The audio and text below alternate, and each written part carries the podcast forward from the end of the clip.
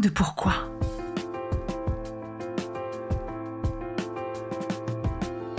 Écoutez bien. Ici, les spécialistes de la résilience, les survivants du cancer, vous raconter leur traversée, leurs chocs, leurs peurs, leurs espoirs et leurs choix face à cette maladie qui les transformera à tout jamais.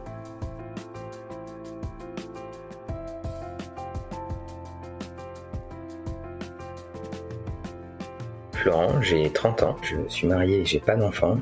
J'ai été touché par un cancer du testicule en février 2017. Et puis ensuite, euh, j'ai euh, été euh, touché par une lourde récidive en novembre 2019. Et à cette époque-là, en fait, j'étais entrepreneur. J'avais créé ma société, une épicerie en ligne de produits issus de l'agriculture locale. Et donc, tout ça dans la région de Rouen.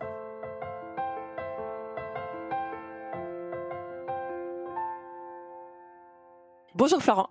Salut. Merci beaucoup d'avoir dit oui euh, à mon invitation. C'est avec plaisir. Ma première question, ça serait euh, aujourd'hui, Florent, comment vas-tu? Plutôt bien. On va dire plutôt bien. J'ai pas trop à me plaindre. Tu as une histoire euh, assez euh, extraordinaire. Tu vas nous raconter tout ça. Il y a deux diagnostics dans ton histoire, puisqu'il y a une rechute ou ce qu'on appelle une récidive. Euh, est-ce que tu peux nous expliquer déjà ta première annonce de cancer qui a eu lieu, je crois, en 2017 C'est ça, exactement. Le, le, 14 février 2017, pour être précis, le jour de la Saint-Valentin. Incroyable et aussi un petit peu original, on va dire. Ce qui s'est passé, c'est que j'avais effectivement une douleur depuis quelques semaines j'avais consulté mon médecin, je devais passer une échographie, mais voilà, le délai était assez long. Donc euh, le temps passait euh, et en fait j'ai fait un malaise un jour au travail. Donc forcément j'ai fini aux urgences. Et aux urgences, voilà, j'ai décrit à, la médecin un peu tout ce qui se passait en ce moment dans ma vie, notamment cette, cette fameuse douleur. Donc là, échographie euh, en urgence et c'est là que j'ai appris que euh, mon testicule gauche était porteur d'une d'une tumeur. Mais qui n'avait rien à voir, ce que tu disais, avec ton malaise. Il n'y avait pas d'explication à ce moment-là, effectivement, mais moi j'ai fait le rapprochement, quoi. Peut-être la, la, sonnette d'alarme de mon corps à ce moment-là. Tu apprends euh, ce diagnostic aux urgences? C'est ça en fait. Euh, au moment de passer l'échographie, euh, si tu veux, j'avais euh, visibilité sur sur les, les, écrans. Et puis au moment de passer sur le testicule droit, rien de rien d'alarmant. Donc je pose des petites questions comme ça au médecin, mais voilà rien de spécial. Et au moment où elle passe sur le, le testicule gauche, je vois tout de suite que c'est pas du tout le, même aspect. Donc forcément, je l'interpelle à ce sujet-là. Bah, elle me répond tout simplement, bah oui monsieur, ça c'est une tumeur. Mon sang n'a fait qu'un tour, comme on dit. Je me suis, enfin, je me suis pas à nouveau évanoui, mais vraiment, j'étais choqué, quoi. J'étais sous le choc. Et euh, elle, par contre, très très sereine, je lui en veux pas, hein, quoi. Mais elle a manqué un peu de, de tact à ce moment-là. C'était le moment de retourner dans, dans, mon box des urgences. Là, la médecin m'a repris en charge. Alors là où c'était euh, original, c'est qu'avant de faire l'échographie, il m'avait fait passer une radio des poumons. Donc moi j'avais pas compris du tout euh, pourquoi. Mais maintenant tu sais pourquoi. Quand un cancer du testicule est détecté un peu tardivement, euh, en fait les métastases euh, vont rapidement dans les poumons. Elle, elle avait dû anticiper le truc par rapport à la, la douleur que je lui expliquais elle avait carrément, c'était une étape déjà, elle était déjà après. Quoi. Ouais, je pense que la, la, médecin des urgences avait tout de suite compris. Ouais. Toi, tu te retrouves dans ton box, comme tu as dit, avec cette nouvelle, seul Tout seul. Euh, quelques minutes après, il y a l'urologue qui arrive et euh, qui euh, m'ausculte rapidement et qui me dit aussitôt, il va falloir retirer euh, la tumeur, donc le testicule. Bah voilà, je peux vous opérer jeudi. bonne soirée. Ça va très très vite. D'un côté, on se dit tant mieux, voilà, faut pas laisser le mal se, se répandre, mais c'est vraiment choquant. Et voilà, encore une fois, zéro tact. On prend ça dans les dents. Moi, à l'époque, j'ai 25 ans, euh, mais ça fait pas très longtemps que on, est dans, dans, notre appartement dont on est propriétaire avec ma femme. Euh, il y a mille questions qui se qui se télescopent dans notre esprit à ce moment-là, quoi. Ta première ressource, tu l'appelles ou tu fais quoi? C'est ça. En fait, j'attends de bah, d'être sorti, euh, déjà pour l'appeler, pour lui dire de venir me chercher. La voix tremblante, euh, en essayant de, lui, la rassurer en même temps. Mais moi, je suis euh, pas au fond du trou, mais presque. Je lui dis que c'est une tumeur. Alors, je me raccrochais au fait que il y avait une chance sur dix qu'elle ne soit pas cancéreuse cette tumeur. Statistiquement, c'était assez utopiste de statistiquement ça tenait pas trop le coup mais je me raccrochais à ça et puis bah voilà à ce moment-là forcément elles font en larmes on se demande ce qui nous tombe dessus donc c'est c'est très compliqué à vivre c'est sûr ça bascule. Donc cette annonce est suivie de tout de suite une chirurgie. Pendant toute cette première partie de traitement, tu as eu également des traitements lourds, comme de la chimio par exemple? Pas du tout. En fait, comme il avait cette tumeur avait été détectée assez rapidement, euh, ils m'ont juste fait l'orchidectomie, donc l'ablation du, testicule, et ils m'ont dit après on verra. Donc euh, dans ce type de cancer, on peut suivre l'évolution aux marqueurs tumoraux dans le sang. Les marqueurs ont eu tendance à redescendre un petit peu, mais quelques semaines plus tard, ils sont repartis sur la pente montante. Donc c'est à partir de là que on a dû euh, entamer la chimio. Ça aussi, c'est une nouvelle euh, difficile à entendre, un traitement par chimiothérapie. Comment tu l'as pris? C'est euh, l'urologue qui m'avait donné un rendez-vous euh, vers une oncologue, donc qui m'avait expliqué hein, que là c'était parti pour la chimio. Et moi j'ai eu beaucoup de mal à l'accepter parce que si tu veux, je suis quelqu'un qui prend très très peu de médicaments. Déjà je, je suis quasiment jamais malade. Mmh. Tout ce qui est médicamenteux, j'essaye de faire en sorte de l'éviter parce que voilà, je pense que si on peut s'en passer, c'est quand même une, une, très bonne chose. Mais là, je me, je me suis retrouvé euh, avec le traitement énorme, quoi. C'est ça. Donc j'ai eu beaucoup de mal à l'accepter. En plus de ça, la première rencontre avec l'oncologue était assez froide. Pareil, à mon sens, un petit manque de tact, quoi. Comme si, voilà, un cancer du testicule, comme c'est un de ceux qui se, se soignent le mieux, j'ai l'impression qu'elle avait pris ça un petit peu à la légère, quoi, entre guillemets. Alors pour moi, c'était un gros chamboulement dans ma vie, forcément. Mais bien sûr, mais c'est ce que tu as ressenti. Je peux me tromper, mais c'était ça. Tu es un homme, tu es super jeune, tu viens de te marier. Un cancer des testicules, ça implique des changements aussi dans ta vie intime et même euh, dans, dans tes, éventuellement dans vos projets d'enfants. Euh, est-ce que tu veux en parler? Oui, oui, il n'y a pas de problème. Je suis, je suis très ouvert à ça. Nous, on n'avait pas du tout de projet d'enfant. On n'en a toujours pas, en fait. On veut pas, on veut pas d'enfant dans, notre relation. En soi, c'est une chance parce que je suis d'accord avec toi, ça aurait pu euh, faire peser la balance si ma femme avait un projet et que moi je ne puisse plus en avoir. Donc ça n'a pas été le cas, heureusement on était raccord là-dessus. Mais par contre, avant même l'ablation, j'en ai pas parlé tout à l'heure, ils font faire un prélèvement en fait de spermatozoïdes qui mettent de côté entre guillemets pour un projet futur. Donc ça c'est assez bien fait parce que en plus de l'ablation, la chimiothérapie est toxique, on va dire, pour les, les, les cellules reproductives.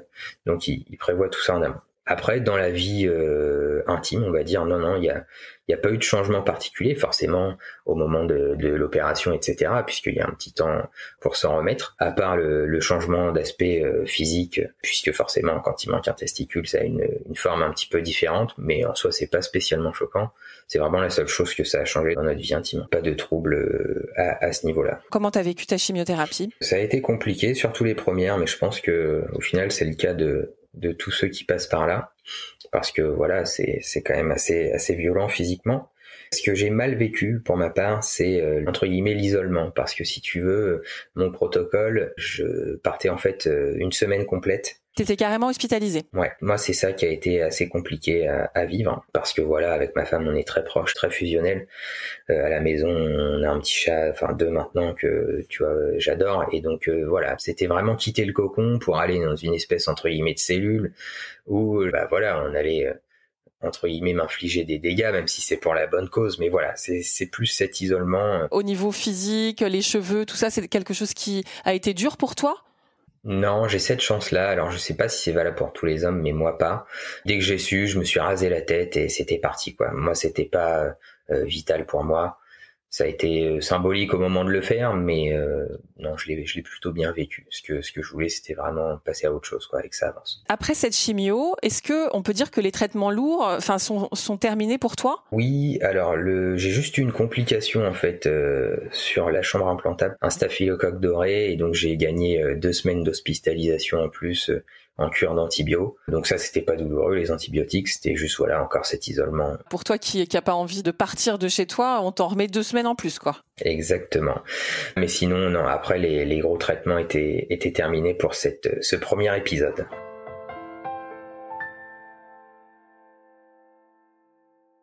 Qu'est-ce qui se passe dans ta tête à ce moment-là? Tu te dis le job est fait euh, ou est-ce que tu conserves une peur Alors à ce moment-là, moi, je suis très anxieux en fait euh, en général, mais forcément quand on a euh, ce genre de choses qui nous pèsent au-dessus de la tête, parce que voilà, arrivé à la fin du protocole, très bonne nouvelle, les marqueurs sont normalisés, donc c'est très bon signe. Mais il y a toujours un risque de rechute. À ce moment-là, quand même assez assez anxieux et Apparemment, c'est quelque chose qui revient assez régulièrement, mais j'ai eu un, contre-coup psychologique quelques mois plus tard. Au-delà de l'anxiété, c'était même de l'angoisse, etc. C'était, ouais, voilà, un espèce de contre-coup. J'ai eu du mal à, passer ce cap-là. Ça a mis quelques semaines quand même. Voilà, au final, les, les résultats étaient toujours encourageants, que ce soit scanner ou, ou prise de sang. Donc voilà, maintenant la, vie reprend son cours, entre guillemets. Est-ce que tu as, changé quelque chose dans tes routines alimentaires ou bien euh, sportives pour te donner les meilleures chances? Est-ce que tu as changé ta vie? Alors justement, ces produits bio locaux, c'est venu après. Si tu veux, non, avant, euh, je faisais pas vraiment attention à moi. J'avais même pris du poids depuis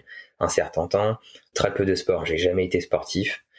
Mais par contre, après ça, surtout pour mon âge, un cancer du testicule, tu vois, c'est pas comme un cancer du poumon de quelqu'un qui a travaillé dans l'amiante ou quoi. On cherche les explications.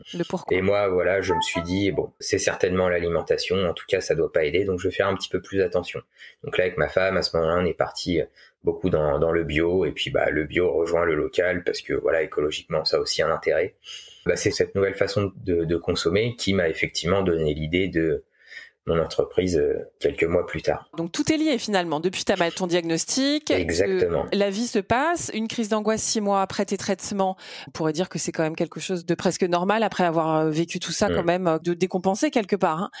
Puis la vie reprend son cours. Tu décides de te reconvertir dans l'agriculture locale. Raconte un petit peu cet entre-deux. Ce diagnostic, ça a été aussi un facteur déclencheur, puisqu'en fait depuis tout jeune, j'ai toujours voulu créer mon entreprise. J'ai jamais su exactement dans quoi, mais j'ai toujours eu cet objectif-là dans ma vie de créer une entreprise et de d'essayer de la faire prospérer. Bah, après ce diagnostic, ça a été, ouais, je te dis, le, déclic.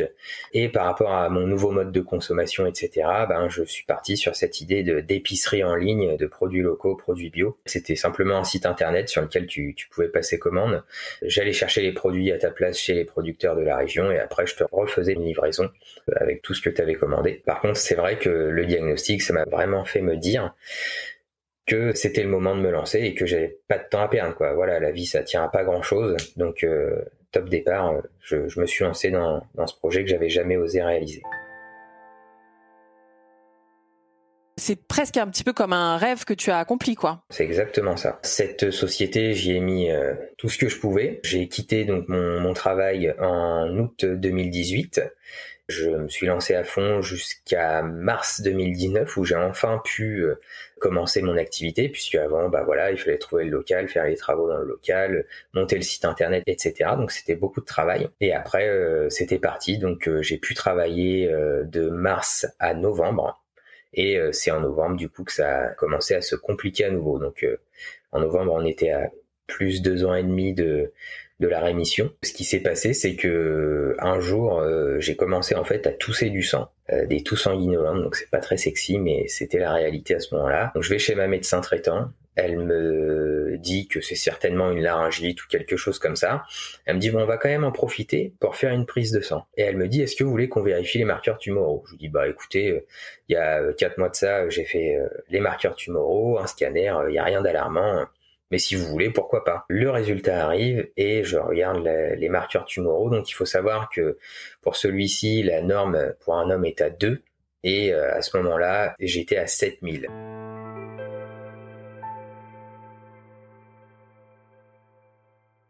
C'est-à-dire que même au premier diagnostic, j'étais monté à 1000 maximum, je crois, et là 7000. Donc, bah, si tu veux, j'ai tout de suite compris que ça allait être très compliqué. T'as même compris euh, ça tout seul devant ton ta feuille de résultats. Ouais, parce qu'en plus, dans mon caractère, si tu veux, je, je suis énormément les résultats. Je pose énormément de questions aux soignants. Tu sais, je suis je suis super impliqué dans le traitement. Même l'aspect scientifique me, me fascine. Mhm. Par rapport à ce que j'avais appris euh, tout au long des premiers traitements, là, j'ai tout de suite compris qu'il y avait un, gros problème, surtout par rapport à cette toux ensanglantée. Là, il y avait quelque chose, quoi. Quand tu vois ce, ce résultat, t'es tout seul?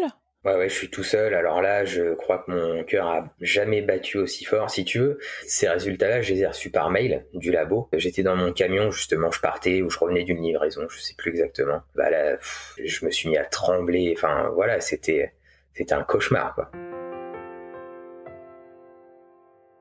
À ce moment-là, c'était assez compliqué aussi parce que mon frère venait d'avoir son, son premier enfant, son fils, et je devais aller, aller, le voir à la maternité quelques, quelques minutes après. Forcément, euh, il a fallu que, que je garde ça pour moi à ce moment-là. Surtout que mon frère était assez inquiet par rapport à la naissance. Ça a été pour, pour eux derrière, mais moi à ce moment-là, voilà, il a fallu que je fasse euh, la poker face.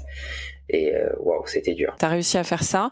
Et après, tu étais rentré chez toi et tu t'es ouvert à ta femme? Ouais, alors déjà, je l'avais appelée sur le moment. Elle, elle voulait pas entendre la, la vérité vraiment. Donc elle, est, elle était rassurante si tu veux. Mais moi j'avais compris au fond de moi-même, je, je, je, savais qu'il n'y avait pas besoin d'être rassuré. Les, les, faits étaient là, c'était scientifique et c'était chaud. Quoi. Comment elle s'appelle ta femme? Elle s'appelle Hélène. C'est toi qui contactes euh, ton médecin? Déjà, j'essaye d'appeler le labo pour savoir s'il n'y a pas eu une erreur. Tu vois Tellement c'était énorme. Ouais, l'accueil du labo me dit bah je sais pas, je vais voir avec le laborantin entre guillemets. Elle vous rappelle. Bon, la dame me rappelle, elle me dit non, non, il n'y a pas d'erreur possible, c'est comme ça. Et donc, bah, je rappelle ma médecin traitant, je lui explique. Et dans l'entrefaite, ce que je fais, c'est que mon oncologue, depuis 2017, maintenant j'ai un bon contact avec elle, je la fais prévenir par l'intermédiaire de sa secrétaire, et elle m'a rappelé aussitôt, elle m'a dit, bon, bon, on se voit vendredi, c'est pas normal. Et donc, le vendredi, euh, elle refait une prise de sang, et là, les marqueurs étaient à 10 000. Donc, si tu veux, en l'espace de trois jours de temps, on était passé de 7 à 10. Parce qu'elle m'avait dit, voilà, en labo de ville, ils ont peut-être pas les mêmes machines que nous, etc bon bah là c'était il n'y avait pas d'ambiguïté quoi. Et euh, le jour même, je crois, elle me fait passer un, scanner, mais euh, elle, elle, elle les interprète pas euh, d'elle-même. Tu sais, ils ont des radiologues pour ça. Il fallait que je la revoie le, lundi qui suivait. Et j'ai passé une IRM aussi ce jour-là. J'ai tout passé en urgence, une IRM cérébrale. Bon, déjà, je te laisse imaginer le, week-end que j'ai passé. Mm. Et le lundi, là, c'était catastrophe parce que, bah, en fait, elle nous explique que j'ai des métastases plein les poumons, d'où les tout. Et en plus de ça, j'en ai deux de au cerveau. Parce qu'en fait, si tu veux, selon les cancers, il y a une espèce de, cheminement d'évolution des métastases. Et en l'occurrence, pour le testicule, c'est euh, testicule, ganglion du bas-ventre, on va dire, poumon et cerveau. Est-ce que on a l'impression que c'est comme si le diagnostic, il était tard? Bah, en fait, cette question? Ouais, complètement. Mais en fait, euh, j'étais paumé parce que si tu veux, en juin de la même année, il y avait rien, rien d'alarmant. Le scanner, il était clean, les, les marqueurs, c'était clean. Et après, si tu veux, je me dis, enfin, ça a été explosif, quoi. Très, très rapide. Ouais. Euh, Parce que là, tu me dis en juin, et là, on est en novembre. C'est ça. Alors, après, moi, j'avais eu des gros coups de fatigue en août. Mais tu vois, j'étais tellement happé par ma, ma société, je m'étais dit, voilà, c'est ça qui me bouffe, euh, j'avais du mal à dormir, etc. En août, j'avais eu des espèces de petits malaises, je me sentais vraiment pas, pas très bien, et puis après, c'était reparti, quoi. Du coup, maintenant, tu comprends ça euh, différemment, évidemment, quoi. Bah ouais, je pense que là, une nouvelle fois, il y avait une petite alerte du corps, mais j'ai pas su l'écouter. À la fois, on peut pas être toujours en train de se. Si on rentre dans, dans ce jeu-là, c'est vicieux et on va flipper tout le temps, en fait, tu vois. Donc, tu te prends cette nouvelle, t'es accompagné par ta femme, Hélène, à ce moment-là? Exactement, ouais. Là, par contre, l'oncologue, qui en 2017, niveau annonce, avait pas été top, là, elle a été très bien. Et par contre, bah, nous, ouais, on a repris le, le, le, ciel sur la tête, entre guillemets. Ma femme, elle s'est effondrée. Moi, je me revois la tête dans mes mains à répéter euh, en boucle, c'est un cauchemar, c'est un cauchemar, vraiment. Mais je me souviens de tout, tu sais, euh, à la seconde près. Parfois, on met de côté, on se souvient pas. Toi, tu te souviens de chaque seconde, quoi. Ouais, c'est ça. Et même des, de la façon, voilà, elle nous, elle nous a parlé des chiffres parce qu'à ce moment-là, forcément, la première question que tu lui poses, c'est euh, quelle chance, pourquoi, comment? Elle a tout de suite embrayé sur le fait que elle, elle maîtrisait pas le traitement de deuxième ligne pour euh, mon cancer. Enfin, quand je dis elle, c'est ce centre-là. Donc tout de suite, elle m'a dit, vous allez partir voir les spécialistes à Villejuif, à l'Institut Gustave Roussy elle m'a dit entre 60 et 80% peut-être de guérison. Là où euh, en 2017 j'étais à 95. Mais elle te donne quand même une possibilité, un espoir. Ouais, et puis elle essaye forcément. Elle, euh, Mm. Je pense que ça fait partie de son job, ce genre de questions, on est obligé de les poser et ils sont entre guillemets obligés de répondre, même s'ils mettent des pincettes, et c'est normal, on peut pas leur remettre la pression derrière des, responsabilités si on n'est pas dans, les statistiques. Vous rentrez chez vous, comment ça se passe la vie après ça, euh, les jours qui suivent cette annonce? Tout allait super vite. C'est-à-dire que c'était le lundi, donc le mercredi je me fais poser la chambre implantable, et euh, le jeudi euh, j'étais envoyé à Villejuif pour hospitalisation. Le fait est que moi j'avais créé ma société, donc j'avais contracté un emprunt de à peu près 40 000 euros que j'avais commencé à rembourser, mais sur euh, depuis quelques mois seulement. Mm. bah il y a aussi cet aspect-là qui rentre en, ligne de compte, quoi. Ce stress-là, en plus, quoi. Pas, pas des moindres. Déjà, moi, je comprends que ce que j'ai mis des mois et des mois à construire, un rêve que j'ai toujours eu, là, faut faire une croix dessus, quoi, parce que elle m'a parlé en, en termes de traitement, ça allait se passer en mois l'entreprise j'étais tout seul, je pouvais pas mettre l'entreprise en stand-by pendant plusieurs mois. Tu vois, fallait que j'arrête. Mais comment rembourser le l'emprunt Donc à ce moment-là, euh, avec ma femme, on a pris la décision de un peu la bouteille à la mer, de lancer une cagnotte litchi. Et euh, ça a été euh, ça a été incroyable, ça a été super vite. Il y a eu énormément de dons. Génial, c'est vrai. En gros, ça a été super vite et plusieurs milliers d'euros en Ouais, en quelques jours, je te dis. Donc la solidarité qui fonctionne et tout, oh là là, c'est super. Et par les réseaux sociaux? Au début, par les réseaux sociaux, ouais, le, bouche à oreille, et puis un petit peu plus tard, les des petits médias locaux s'en sont mêlés, et euh, ça, ça a été carrément efficace, quoi. Donc, est-ce que tu as réussi carrément à rembourser? C'est là où c'est exceptionnel, c'est que quasiment tout, on m'a donné 27 000 euros, je crois, en tout. Donc, ce qui est énorme. Incroyable. Et à côté de ça, j'avais encore quelques quelques économies que j'ai réinjectées. Et euh, au final, je crois que je devais encore dans les 3 000 euros, quelque chose comme ça. Et ben, la banque m'a appelé, m'a dit, Monsieur Caté, ok, euh, les 3000 euros, on fait une croix dessus, entre guillemets, et je vous souhaite bon courage pour vos traitements. Oh là là. Ouais, c'était fou.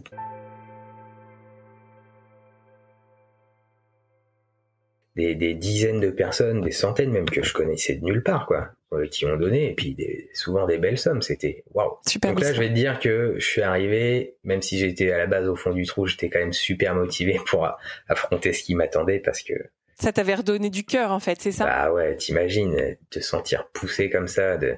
les gens, en gros, au-delà du don, ils te disent, vas-y, va au bout du truc, quoi. On est là, on te soutient, et c'est ça qui est magnifique, quoi. Magnifique. Un stress en moins aussi pour toi? Bon, ça s'est fait sur plusieurs semaines, mais effectivement, ça m'a accompagné aussi dans la motivation tout, tout, au long du truc. Donc tu vas à Villejuif, tu es euh, hospitalisé, je veux dire, t'as pas besoin de te loger euh, sur place puisque ce n'est pas chez toi? Exactement. Ouais. Donc là aussi petite anecdote euh, sur. En gros, j'ai une nouvelle annonce parce que si tu veux, je t'ai dit, mon oncologue de Rouen, elle maîtrisait pas trop, mais une fois arrivé à, à, Villejuif, je revois une oncologue spécialisée en neuro. Bah du coup, je lui posais la même question, quoi. Sauf que bah là, elle c'était plus du tout 60-80%, euh, c'était 50-50. Nouveau coup dur. Et en plus de ça, là, c'est pareil. Euh, gros gros souci de, de tact. Mais bon, je vais pas trop rentrer dans le détail mais voilà, là, ça a été une vraie preuve. De toute façon, j'étais tellement en colère, je voulais même pas être hospitalisé. Je suis reparti, j'ai signé une, une décharge de responsabilité et tout. Parce que vraiment, ça a été euh, très compliqué leur accueil et leur, euh, leur prise en charge, c'est ça? L'accueil a été compliqué et puis même moi, tu sais, en, moi, j'avais une, une sensation de colère. J'étais énervé. Je, je, saurais même pu te, te, te, le décrire vraiment, mais voilà, tellement énervé que j'ai dit je rentre chez moi on verra demain. À ce moment-là, il y avait mes parents, heureusement, ils ont été compréhensifs et voilà, on a fait deux heures de route pour rentrer et au final, le lendemain matin, j'étais un petit peu calmé, on a refait deux heures pour y retourner et c'était parti. Il n'y avait pas à tergiverser, il fallait se soigner.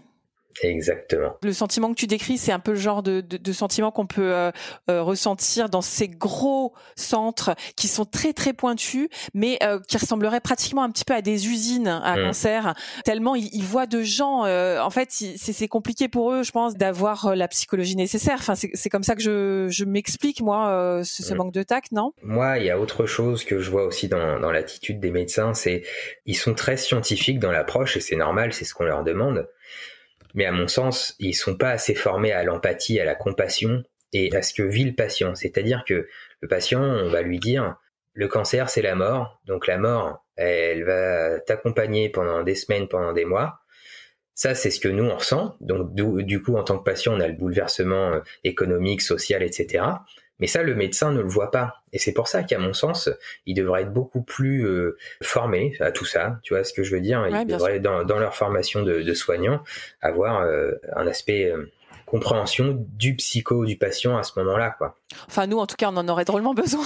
Ouais, non, Parce que finalement, ça détermine la, la, façon où tu te lances dans le, le, le processus de traitement qui sont tellement lourds que tu as quand même besoin d'une lumière et d'un espoir en fait pour y aller bah, quoi. Bien sûr. Bah bien sûr, c'est exactement ça. Ouais. C'est tellement énorme. Ok, donc tu reviens le lendemain et là c'est parti, c'est-à-dire on t'a annoncé un protocole de chimio peut-être d'abord? Ouais, c'est très long. En fait, si tu veux, ce traitement-là, c'est un traitement qui est inspiré des traitements contre les leucémies. Les leucémies, c'est des allogreffe, donc il faut un greffon d'un donneur tiers. Et moi, ça a été une autogreffe. Mais par contre, le, traitement lui-même est, la même chose. Donc si tu veux, euh, j'ai été hospitalisé pendant une semaine pour une chimiothérapie qu'ils appellent d'induction, si je dis pas de bêtises. Et après, je rentrais une semaine à la maison, j'y retournais 3-4 jours pour un autre euh, nom de chimio. Re une semaine à la maison et re 3-4 jours. En fait, là, ce qu'ils voulaient faire, c'était entre guillemets, euh, effectivement, abîmer un maximum de cellules cancéreuses, mais en même temps essayer de booster euh, les cellules de moelle osseuse pour pouvoir les récupérer début janvier. Début janvier, ils m'ont fait un prélèvement de moelle osseuse. De ce qu'ils ont récupéré dans, dans, les cellules de moelle osseuse, ils me les ont réinjectés un petit peu plus tard, puisque en fait, en janvier, février et mars, j'ai eu là des cures de deux à trois semaines d'hospitalisation en chambre euh, stérile. Là, la chimio en fait était tellement violente que j'avais plus du tout de système immunitaire ou très très peu, donc c'est pour ça que j'étais en chambre stérile. Et une fois que cette grosse chimio était passée, il me réinjectait les cellules de moelle osseuse qui m'avaient prélevé tout début janvier pour la reconstruire mon système immunitaire et pouvoir euh, ressortir de l'hôpital. Super lourd tout ça. Hein. Ouais. En fait, le, l'hémato à ce moment-là, il m'a expliqué, c'est un peu le rouleau compresseur, quoi. C'est pour ça qu'ils font ça en trois fois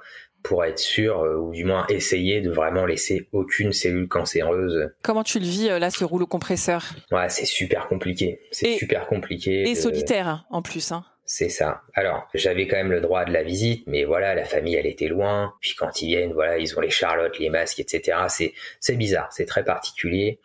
Mais tu sais qu'il faut aller au bout, quoi. Après, il y a des hauts, il y a des bas.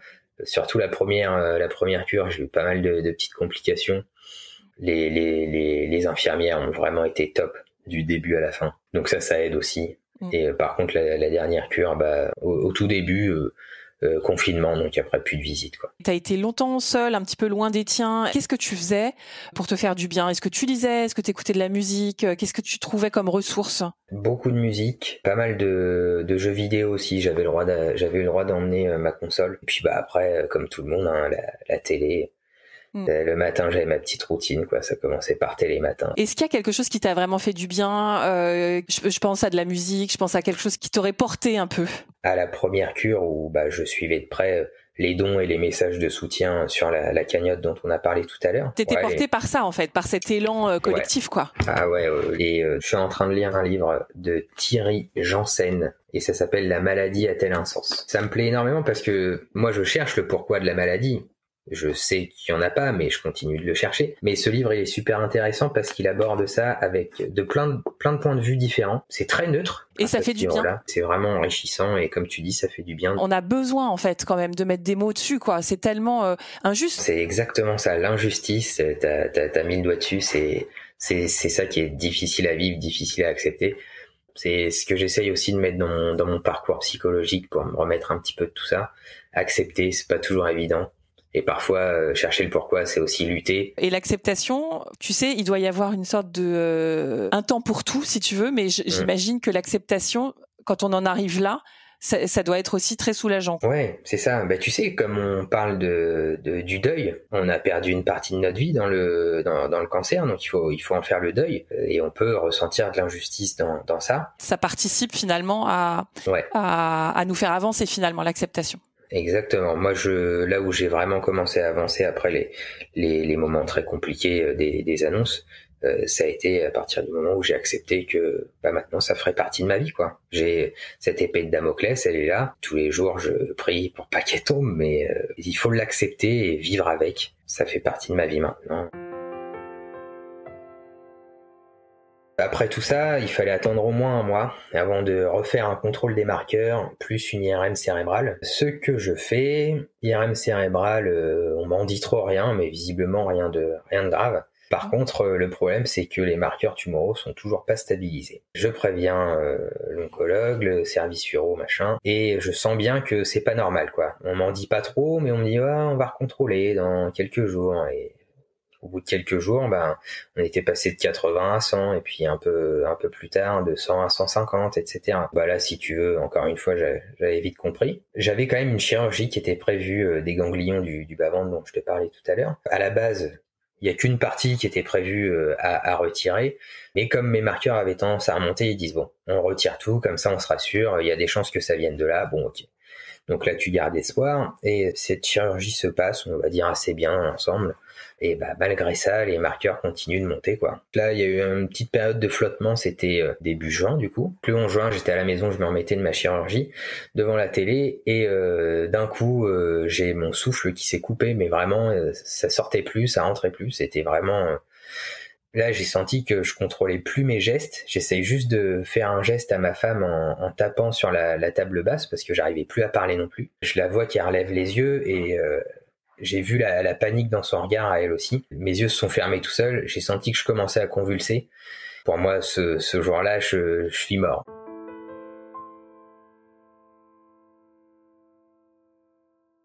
T'as cru que c'était la fin? Ouais, mais clairement, parce que plus de respiration et à ce moment-là, j'ai vraiment pensé ça. Qu'est-ce qui se passe dans ta tête quand tu penses que c'est la fin? Bah, le seul truc auquel j'ai pensé, c'est que j'avais pas envie de laisser ma femme, tu vois. C'était ça qui était important. Ouais, c'est c'est beau ce que tu dis. Ouais.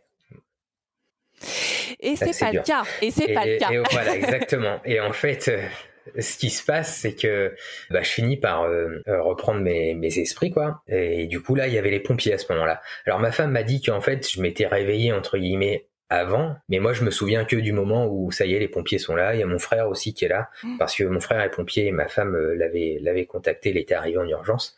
Mais en soi, euh, les pompiers ils ont pas fait grand chose à part me, me transporter à l'hôpital parce que voilà, il y avait rien à faire. Et euh, à l'hôpital, dans le couloir, en attendant qu'on m'attribue un, un, box, j'ai refait une crise d'épilepsie, donc pareil, le souffle complètement coupé. Par contre, j'ai moins de souvenirs de ce qui se passe dans ma tête exactement, mais et donc je me réveille dans mon box et là ils me font faire un scanner ils ne me disent trop rien si ce n'est que voilà il y a y a un truc au cerveau euh, avec un œdème et que cet œdème m'a causé euh, les crises d'épilepsie. Ils me disent on vous garde et demain on vous transporte à Gustave Roussy, c'est eux, eux qui gèrent. Donc à Gustave Roussy, nouvelle IRM et en fait là euh, il y avait plusieurs métastases. Là où j'en avais eu que deux au tout début de, de des traitements, bah là il y en avait peut-être une petite dizaine quoi dont une assez grosse qui est devenue hémorragique, donc qui s'est mise à saigner et qui a causé l'épilepsie. La raison pourquoi mes marqueurs continuaient d'augmenter, parce que la maladie continuait d'évoluer.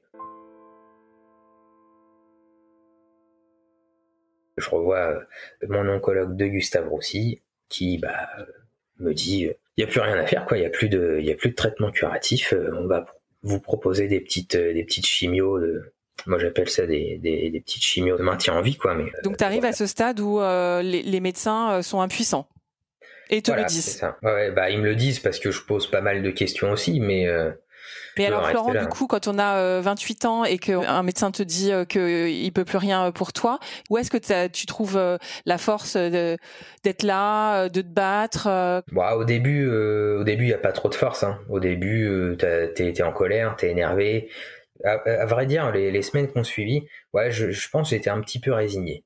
J'avais toujours un espoir quand même. Mais, ça veut dire quoi euh, résigné Ça veut dire tu te dis voilà c'est la fin, c'est ça? Ben ouais, t'es obligé de penser. Enfin moi j'étais obligé de penser ça en tout cas. Mais par contre je te dis il y avait toujours un espoir. C'est contradictoire ce que je te dis, mais c'est ça. Tu sais, un espoir, on se raccroche à rien, quoi. Moi, j'étais, euh, j'étais pas du tout croyant même à la base. Et puis à ce moment-là, c'est pareil. J'ai fait une rencontre de quelqu'un qui a un, ami maintenant et qui, qui m'a expliqué voilà sa foi en tout cas message qui m'a bien plu parce que là aussi il y a, y a de l'espoir tu vois et peut-être que voilà l'espoir il est revenu à commencer par ça mais aussi euh, à me rendre compte que bah finalement ça périclitait pas aussi vite que ça et que j'arrivais encore à vivre des bons moments et que j'avais envie d'en profiter et que finalement l'important c'était euh, c'était le, le, moment euh, présent. C'est exactement ça, ouais. Et du coup voilà, ces moments dont j'arrivais à profiter, bah, j'avais envie d'en vivre d'autres. Et c'est comme ça que c'est c'est revenu. Puis après, euh, il y a plein de gens aussi qui t'envoient des messages de soutien, de des, des gens de plusieurs euh, religions différentes, mais ils prient tous pour toi, tu vois. Ça c'est beau, tu vois, c'est le soutien, c'est l'espoir. Quelle richesse l'espoir, hein Quelle richesse d'avoir ça. Mais exactement. Maintenant, c'est ma façon de penser euh, principale, quoi. Donc ça veut dire que depuis ce jour où on t'a dit ça, comment est ta vie? Déjà au niveau euh, santé en fait. Est-ce que euh, tu as eu des rechutes? Est-ce que ça va euh? Alors niveau santé, j'ai énormément de chance, tu vois, je croise les doigts, je touche du bois. C'est-à-dire que après cette fameuse grosse lésion hémorragique, ils l'ont quand même traitée avec des rayons et depuis elle, n'a pas grossi, tu vois. Je te dis j'ai énormément de chance parce que par rapport à ce qu'on m'avait annoncé, je suis toujours là, en bonne forme, pas de rechute, rien. Bon, maintenant je suis épileptique, mais euh, comparé à ce qu'on m'avait annoncé, c'est c'est pas grand chose quoi. C'est c'est-à-dire que ça arrive comme ça, tu fais une crise et tu as les médicaments pour gérer ou comment ça Voilà, c'est ça. Donc c'est pas des, des crises euh, généralisées. Moi, c'est pareil, ça c'est une chance que j'ai. Euh, c'est des crises partielles. Ça va être des, des sensations de malaise, etc. Ça, il faut que j'apprenne à vivre avec. C'est pas évident, mais encore une fois, par rapport à ce qui m'était annoncé, bah c'est c'est c'est tout bénéf entre guillemets quoi. À mon sens, le le, cancer là, euh, il est, euh, il est en sommeil et c'est très bien qu'il le reste le plus longtemps possible, la belle au bois dormant ou je sais pas. Mais c'est bien ce qu'on souhaite, la belle au bah bois dormant. Et attends, je vais du coup te poser la question du podcast. Donc le pourquoi, tu l'as évoqué, le pourquoi en un mot qui rend fou, c'est pas ça qu'on veut savoir, mais le pourquoi en deux mots. Florent, du coup, cette épreuve, t'as mis quelque chose là-dedans, tu t'as commencé à nous parler de religion. Quel sens tu mets à ça? L'épreuve en elle-même n'a pas de sens, mais elle a donné un sens à ma vie. Tu vois ce que je veux dire ou pas? Bien sûr. C'est-à-dire justement cette notion d'espoir que j'ai appris et qui maintenant, je te dis, me, guide. Pas spécialement dans la foi, hein, ça c'est un, autre point, mais euh, dans, dans, la vie, quoi. Juste toujours garder espoir, même quand on nous annonce le pire, tout est possible. Faut y croire, faut se donner les moyens. Là, en ce moment, quels sont tes... Tu parlais de projets, tu parlais de moto. Mais oui, je me suis lancé un challenge. justement, en février 2020, quand j'étais en intercure, en fait, il y a une course, euh, la plus grande course motocross euh, sur sable au monde qui se passe au Touquet, l'enduropal du Touquet. Et en février, quand j'étais en plein dans les traitements, je regardais ça avec ma femme à la maison et je lui ai dit euh, si je m'en sors, j'y participerai. Voilà où on en est aujourd'hui. Je vais y participer, donc c'est décalé d'un mois, mais ça va le faire. Et en l'occurrence, euh, j'y participe aux couleurs de la Ligue contre le cancer, puisque c'est une, association auprès de laquelle je suis, je suis bénévole. Et voilà, c'est un événement sportif caritatif. J'ai à nouveau monté une cagnotte. Je suis un professionnel de la cagnotte maintenant. Pareil, il y a une grosse mobilisation. Là, je suis plus allé chercher les entreprises, mais une partie va être utilisée pour mon budget sur la course et l'autre partie reversée à la Ligue contre le cancer pour, j'espère, aider d'autres malades. Mais bravo, écoute, c'est extraordinaire ce que tu fais. Et ça veut dire, ta course de moto, ça veut dire que physiquement, tu te prépares euh, C'est difficile physiquement? Je me prépare, je pense pas assez, mais en même temps, euh, c'est le, lot de cette course-là. Si tu veux, j'aurais beau me préparer euh, à fond, je pense que ce sera compliqué dans tous les cas. C'est une course d'endurance de 3 heures, c'est une des plus dures. Donc c'est un vrai challenge. C'est peut-être pas l'équivalent d'un marathon, mais c'est très compliqué. Donc euh, je me prépare, mais je me ruine pas non plus. Je sais que je vais galérer dans tous les cas. T'es content d'y aller, quoi. Ah bah oui, à fond. C'est les, les, les challenges euh, sportifs. Euh, il y a, y a, énormément hein, de, de, de, gens guéris du cancer qui, qui, qui se lancent des, des, challenges comme ça. Et moi, le premier, c'est je trouve ça magnifique. Je te dis surtout la, la signification par rapport à, à quand j'étais devant ma télé en février 2020. Quoi. Florent, bravo, un énorme bravo pour tout ton parcours et euh, là où tu en es. Et bonne route à toi, bonne route avec Hélène, évidemment. Et, euh, Merci beaucoup. Que tout se passe le mieux pour toi. Merci beaucoup, Florent. C'était un plaisir. Si cet épisode vous a plu, vous pouvez vraiment nous aider à le rendre plus visible en lui donnant 5 étoiles sur Apple Podcast et en rédigeant votre commentaire. Merci.